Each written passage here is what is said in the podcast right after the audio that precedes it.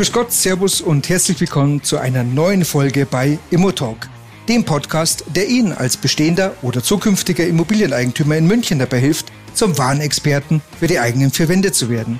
Dafür öffnen wir auch heute wieder die Türen zur Information, die Ihnen ganz konkret und absolut verständlich dabei helfen, die besten Entscheidungen in Bezug auf Ihre Immobilie zu treffen. Mein Name ist Michael Müllmann und ich bin Ihr Immobilienexperte in München. Los geht's, Bockmas! Ja, herzlich willkommen zu einer neuen Episode des Immotalk München, dem Immobilienexperten Podcast aus München und für München, der Podcast, der Sie zum Experten der eigenen Verbände macht. Heute geht es ganz konkret um das Thema Mieterhöhung und es geht darum, die Mieterhöhung zu betrachten aus der Sicht des Eigentümers, also letztlich aus der Sicht des Kapitalanlegers. Natürlich weiß ich, dass wir hier zwei Welten haben, die aufeinandertreffen, denn der Kapitalanleger oder der Vermieter hat natürlich durchaus zumeist ein Interesse, die Miete entsprechend anzupassen und der Mieter sieht die Thematik natürlich ganz anders. Aber warum ist es wichtig, über die Miete oder die Mieterhöhung zu sprechen, über welche Möglichkeiten? Und darauf gehe ich in dieser Episode, in diesem Podcast ein. Das heißt, Sie hören schon, wir haben heute keinen Gast. Ich bin heute mit Ihnen ganz alleine und ich freue mich sakrisch über dieses, naja, vielleicht für den einen oder anderen ein bisschen zähe Thema Mieterhöhung äh, trotzdem locker zu sprechen und äh, ich versuche es so unterhaltsam äh, wie möglich darzustellen. Denn tatsächlich ist doch die Frage zunächst mal, ja, die Miete oder die Mietrendite, was habe ich denn tatsächlich, wenn ich mir eine Wohnung kaufe und die dann dem Markt äh, zur Verfügung stelle, also mir eine Mieter suche und äh, diese Wohnung vermiete. Und das mache ich ja nicht, weil, äh, weil mir langweilig ist oder weil ich nicht weiß, wohin mit meinem Geld, sondern man verspricht sich natürlich eine entsprechende Miete. Und äh, naja, jetzt haben wir äh, verschiedene äh, Möglichkeiten, wie wir mit, äh, mit, den, mit der Miete, mit den Mietverträgen, äh, wie wir umgehen. Und wir haben natürlich noch so ein bisschen, bisschen Risiko, das wir auch noch beachten müssen, weil wenn Sie zum Beispiel, na, wenn Sie Ihr Geld ähm, anderweitig anlegen, ich sage mal im Kapitalmarkt ist es ja ähm, weniger so, dass äh, vielleicht Ihr Finanzierer oder derjenige, der Sie da betreut, äh, Sie anruft und sagt, du pass mal auf, ähm, dein Aktiendepot hat eine Frage zum, ähm, äh, zum Weißeln oder zu der Küche, die du bereitgestellt hast oder was auch immer. Da entstehen Kosten und bei einer Wohnraum oder bei einer Vermietung generell hast du natürlich auch Kosten, die man mit einkalkulieren muss. Das heißt also, wir haben äh, ja so eine Art Bruttomiete und dann das, was netto äh, rauskommt. Also der, der Profi spricht vom Rohertrag und vom Reinertrag, weil wir natürlich Verwaltungskosten haben, die wir berücksichtigen müssen. Wir haben Kosten für die Instandhaltung, die wir berücksichtigen müssen. Und äh, wir müssen auch darüber sprechen, was passiert denn, wenn ein Mieterwechsel mal da ist. Der kostet ja letztlich auch Geld. Und da kann schon mal sein, dass ein, zwei Monate die Wohnung leer steht, weil sie renoviert werden muss. Und dann haben wir eben in diesem Zeitraum ähm, keine Mieternahme. Und im Rahmen der Bewertung einer äh, Immobilie im, im Ertragswertverfahren spricht man zum Beispiel davon, dass man mit zwei Prozent Mietausfallrisiko reingeht beim, beim Wohnen, im, im Bereich Wohnen, bei Gewerblichen sogar von vier Prozent. Und da sind wir schon beim Thema, wir müssen unterscheiden zwischen einem Wohnraummietvertrag und einem Gewerbemietvertrag. Und äh, warum ist es jetzt wichtig, dass man immer wieder mehr auf die Miete guckt und dass man nicht zu günstig vermietet? Naja, es hat schon auch Auswirkungen auf den, auf den Wert, denn wenn Sie im Ertragswertverfahren rechnen und sagen, Mensch, was ist denn äh, meine Wohnung wert? Was ist sie denn für einen Kapitalanleger wert? und Sie sind ja dann Kapitalanleger, dann, dann ist man schon mal häufig überrascht, dass man sagt, ach du meine Güte, die Miete ist so niedrig und die ist so weit unten, da fehlen mir ja plötzlich 200.000 Euro, speziell in München geht das schnell, die mir zum eigentlichen Wert ja, ja fehlen, nur weil ich, na, weil ich eben äh, sozial sein wollte und eben ähm, hier und da mal vergessen habe, die Miete zu erhöhen. Und äh, tatsächlich äh, macht man sich da den, rechnet man sich den Wert der Immobilie ja letztlich selber runter. Zumindest für den Kapitalanleger. Also Kapitalanleger sagen dann, nee, das ist für mich uninteressant, kaufe ich nicht, äh, weil die Miete so niedrig ist. Da kommt dann eher ein Eigennutzer ums Eck und sagt, naja, ich betrachte es tatsächlich nicht als, als Kapitalanlage. Mir ist es auch völlig egal, wie das jetzt vermietet ist, weil ich will ja selbst drin wohnen. Und äh, dann greift das Ertragswertverfahren in der Regel nicht, sondern da spricht man dann eher mehr von äh, Vergleichswerten. Also das ist im Prinzip der, der Grund, warum man ähm, wirklich darauf drauf achten muss, die Miete ja bei den Leuten zu halten. Denn auch, ich hole nochmal diesen Eigennutzer hervor, wenn ein Eigennutzer käme und kauft dann ihre Wohnung und sagt, die gefällt mir, ich will, ich will hier und ich will da einziehen und ich will hier äh, selbst drin wohnen und ich mache eine Eigenbedarfskündigung, so ist es auch so, dass die Eigenbedarfskündigung ja erst ausgesprochen werden kann und darf, wenn der neue Käufer im Grundbuch eingetragen ist. Und das kann in München schon mal drei, vier Monate dauern, vielleicht auch mal ein paar Tage länger. Und ähm, das hat ja zur Folge, dass der Käufer, na, wenn er finanzieren muss, dann läuft er seine Finanzierung schon vier, fünf, sechs Monate. Und dann interessiert es ihn doch schon wieder, welche, welche Mieternamen habe ich denn. Wenn ich erst nach, nach sechs Monaten meine Eigenbedarfskündigung äh, aussprechen kann und der Mieter vielleicht schon sehr, sehr lange drin wohnt und hat äh, einen, Kündigungs, äh, einen Kündigungsraum von neun Monaten, kommen dann noch mal neun dazu, dann sind wir nämlich plötzlich bei 15 Monaten, die ein Käufer äh, in der Form zwischenfinanzieren muss. Und wenn das dann schlecht vermietet ist, kann es natürlich trotzdem schon auf den Kaufpreis gehen.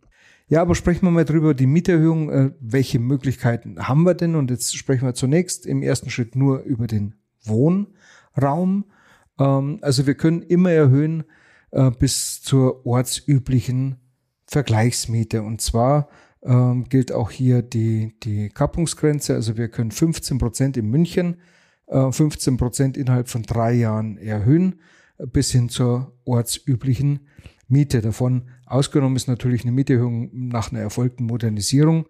Und natürlich darf man auch erhöhen, was die äh, Vorauszahlungen angeht, Pauschalen für äh, vertraglich vereinbarte Heizkosten, also Betriebskosten in dem Sinne.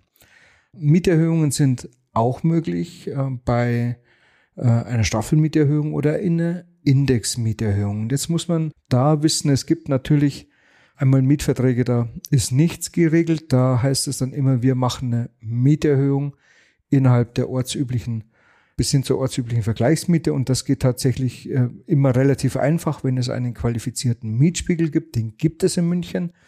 Und dieser Mietspiegel ist so aufgebaut, da muss man halt reingucken, ähm, was habe ich denn für eine Wohnung, wie ist in welcher Ausstattung, äh, was habe ich da, welche Bodenbelege habe ich drin, habe ich, stelle ich als Vermieter eine Küche zur Verfügung, wie, welche Geräte sind in, welche Gerätschaften sind in der Küche? Und, und, und. Und daraus ergibt sich dann eine äh, Vergleichsmiete, also eine Miete, die nach dem Mietspiegel übers System ausgespuckt wird. Sie können natürlich auch sagen, der Gesetzgeber sagt nämlich dann schon, also wenn du den qualifizierten Mixspiegel nicht hast, dann kannst du natürlich auch sagen, also ich äh, mache die, die Mieterhöhung über Vergleichsmieten. Also da, das ist natürlich cool, wenn man ein Mehrfamilienhaus hat, in dem drei, vier vergleichbare, wirklich vergleichbare Wohnungen drin sind und die gehören alle mir, dann habe ich natürlich entsprechende Mietverträge und kann die auch vorlegen. Das ist aber nicht, nicht immer so der Fall. Äh, so dass man dann also wirklich schon, also es ist schwierig zu sagen, ich habe vergleichbare, wirklich vergleichbare Wohnungen gefunden und ich habe auch echte Mietverträge und ich kann die auch vorlegen und ich habe die auch gesehen und äh, deswegen äh, darf ich entsprechend erhöhen. Das ist schwierig und was man auch machen kann, ist natürlich, man kann Mietgutachten in Auftrag geben. Das heißt, man kann Gutachter beauftragen, sagt, mach mir ein Mietgutachten, das ich dann vorlege, um mein um meine Mieterhöhung, die ich äh, eben umsetzen oder durchsetzen möchte, mit dem Mietgutachten zu, zu dokumentieren. Das passiert in den äh, wenigsten Fällen, weil so ein Gutachten auch Geld kostet und es frisst eigentlich das, das, das Vorhaben einer höheren Rendite ja sofort, sofort aufmacht. Also so gesehen erstmal keinen Sinn. Ich hatte schon angesprochen, man kann über äh, Staffelmietverträge erhöhen oder über Indexmieten. Ein Indexmietvertrag war die vergangenen Jahre eigentlich jetzt nicht die beste Option, weil wir bei, naja, wir sollen sagen, bei, die liegen ja beim, liegen am Verbrauch, äh, Verbraucherpreisindex an und, und das bedeutet, wenn du eine Inflation hast von zwei Prozent oder 1,5%, Prozent, dann erhöhst du um 1,5 oder um zwei Prozent und während andere Möglichkeiten dann eben bis zur ortsüblichen Vergleichsmiete, also alle drei Jahre 15 Prozent erhöhen können, kannst du halt da nicht mitziehen. Jetzt ist es natürlich bei einer erhöhten äh, Inflation, da kann das dann äh, schon wieder äh, mehr Spaß machen, weil man nämlich einfach sagen kann, du pass auf, wir haben übers äh, vergangene Jahr im Durchschnitt eine äh, Inflation von sieben Prozent gehabt, am Anfang des Jahres ein bisschen weniger, zum Ende des Jahres zehn Prozent. Also ich erhöhe um sieben Prozent, dann ist das durchaus machbar. Aber wie gesagt, die Jahre zuvor war es eben keine gute Option. Man kann natürlich auch Staffelmietverträge machen, wo wir eben ganz genau reinschreiben, wir im nächsten Jahr zahlst du nicht mehr ähm, 1500 Euro, sondern da zahlst du 1550 oder was auch immer. Das kann man kann man reinschreiben und da kann man sich natürlich ähm, auch diese Mieterhöhungen im Prinzip durch eine vertragliche Vereinbarung im Vorfeld schon mal sichern. Wichtig ist natürlich, dass man weiß, dass bei Staffelmietverträgen und Indexmietverträgen, also Staffelmieterhöhungen nach äh, Paragraph 557a des BGB oder Indexmieterhöhung nach 557b des BGB, wenn man diese hat, ist es nicht mehr möglich, Modernisierungsmieterhöhungen umzusetzen oder durchzusetzen. Dann gibt es ein paar Dinge, die, die sollte man wissen. Also äh, im Prinzip, also der Mieter muss einer Mieterhöhung natürlich zustimmen und hat da zwei Monate Zeit, diese zu prüfen. Und dann stellt man sich natürlich die Frage, wie oft darf die Grundmiete steigen? Also tatsächlich erst nach einer, nach einer Jahressperrfrist, also von zwölf Monaten, das ist im 558 Absatz 1 im BGB geregelt, darf eine neue Mieterhöhung auf den Weg gebracht werden. Eine Mieterhöhung bitte ist immer, bedarf immer der Textform. Kann ich anrufen und sagen, du pass auf, kostet jetzt dann mehr, sondern immer der Textform. Und äh, man muss die auch äh, zustellen und ich würde auch empfehlen, dass man es dokumentieren kann, äh, dass, dass diese zugestellt worden ist. Wenn wir dann ins Gewerbe reingucken, das ist ähm, auch mega spannend. Da ist es nämlich äh, tatsächlich äh, ganz anders. Ähm, das heißt also, hier haben wir relativ häufig zum Beispiel indexierte äh, Mietverträge. Die sind allerdings auch, und das wissen äh, nicht, nicht alle Vermieter, der, die Indexierung ist nur gültig, wenn sie, wenn die Mieter eingeräumt haben, dass sie für zehn Jahre einen Mietvertrag schließen. Das heißt nicht, dass der Mieter sich auf zehn Jahre committen muss, aber Sie als Vermieter müssen sich auf zehn Jahre committen. Und haben Sie das nicht getan, dann äh, gilt auch der Indexvertrag nicht. Und natürlich können Sie auch eine Staffel vereinbaren, logisch. Aber de facto ist es so, dass wenn Sie nichts vereinbart haben und Sie sagen, du pass auf, hier ist meine, meine Halle, meine Fläche, die kannst du haben, äh, Gewerbe, kostet so und so viel, sagen wir 5000 Euro, und Sie schreiben nichts über äh, Index oder Staffel, dann ist es schwer natürlich auch zu erhöhen. Sie können natürlich hergehen und sagen, okay, meine Mieterhöhung, die setze ich dadurch durch, dass ich dir jetzt den Vertrag kündige und dann handeln wir einen neuen Vertrag aus. Kann natürlich auch schiefgehen, dass der Mieter sagt, nee, dann bin ich halt raus. Dann gehe ich eben. Also Sie sehen, in der, in der Summe gibt es viele Dinge, auf die man achten muss im Gewerbemietvertrag, im Gewerbemietrecht, aber auch im Wohnungsmietrecht. Und ganz, ganz wichtig, äh, diese Episode ist äh, definitiv keine Rechtsberatung, sondern stellt tatsächlich einfach nur mal einen groben Rahmen fest, wie es aktuell aussieht, wie es aktuell in München aussieht. Und wenn Sie Fragen haben zum Thema Miete, wenden Sie sich gerne an uns und wir würden dann schon sagen, wenn es, oh, wenn es zu spezifisch wird, dann haben wir einen Mietrechtsanwalt, den wir Ihnen gerne an die Hand geben und der dann für Ihre Fragen zur Verfügung steht. In diesem Sinne bedanke ich mich ganz herzlich fürs Zuhören, für dieses trockene Thema zum Thema Miete. Aber ich, denke, es ist ganz gut, dass man es mal gehört und, und, und wieder mal gehört hat und weiß, Mensch, da gibt's Dinge, auf die, auf die muss man achten, da muss man aufpassen. Und wenn man seine Miete wirklich nicht im Blick hat, du machst dir deinen Verkauf, einen möglichen Verkaufspreis definitiv kaputt. Du rechnest dir das Ding runter und wir haben es zuhauf, dass äh, wir tatsächlich einfach immer wieder mal Mieten bekommen oder Objekte für den Verkauf bekommen, wo wir sagen, oh, die, hier, wir sprechen hier mit dem Erben und der Erbe ist totunglücklich, weil das Ding so schlecht vermietet ist, dass er sagt, ja meine Güte, was machen wir denn jetzt dann? Und ähm, ja, das ist schwierig, darum lohnt es sich wirklich regelmäßig drauf zu gucken.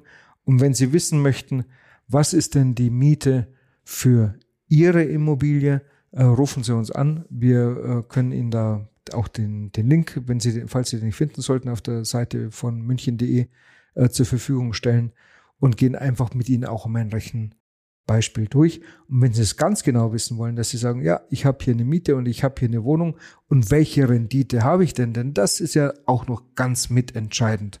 Stellen Sie sich vor, Sie haben eine Mietrendite, da kommt am Ende des Tages irgendwas raus von 1,5 Prozent und ähm, Ihre Wohnung wäre beispielsweise nur der Einfachheit halber, damit man es gut rechnen kann, eine Million Euro wert und das ist ja in München nicht so selten. Also Sie haben eine Mietrendite von 1,5 Prozent und wir haben momentan eine Inflation von knapp über 7, sagen wir 7,6. Das trifft es ziemlich genau. Das heißt also, Sie verlieren pro Jahr 6 Prozent an der Inflation, dadurch, dass Sie Vermieter sind. Und das ist bei einer Immobilie von einem Wert von einer Million Euro, sind das 60.000 Euro, die Sie jedes Jahr an Kaufkraft verlieren, weil Sie Vermieter sind. Das ist die Situation jetzt. Ich will Ihnen da keine Panik machen. Ähm, wenn Sie, wir haben aber auch Kunden, die sagen, nee, ich schichte jetzt um. Ich gehe raus aus der Wohnimmobilie und gehe rein in Konzeptimmobilien. Und da sind wir natürlich auch gerne Ihr Ansprechpartner. In diesem Sinne, danke fürs Zuhören. Bis zum nächsten Mal. Vielen Dank, dass Sie dabei waren. Ihr Michael Mühlmann. Ja, in München sagt man, jetzt ist soweit, dass soweit ist und so sind wir schon wieder mit der heutigen Besichtigung am Ende angekommen. Ich hoffe, dass Ihnen unser thematischer Rundgang gefallen hat. Wie immer können Sie sich eine kurze Zusammenfassung mit den wichtigsten Themen auf unserer Webseite www.isb-münchen-immobilien.de herunterladen. Ich freue mich sehr, wenn wir uns in 14 Tagen wiederhören oder auch gerne früher, wenn Sie persönlich mit mir über Ihre Immobilie sprechen möchten. Und ach ja, meinem heutigen Gast zeigen Sie maximale Wertschätzung, wenn Sie diesen Podcast einfach kostenlos abonnieren oder uns einen kurzen Kommentar hinterlassen. Vielen Dank dafür und bis zum nächsten Mal. Ihr Michael Mühlmann.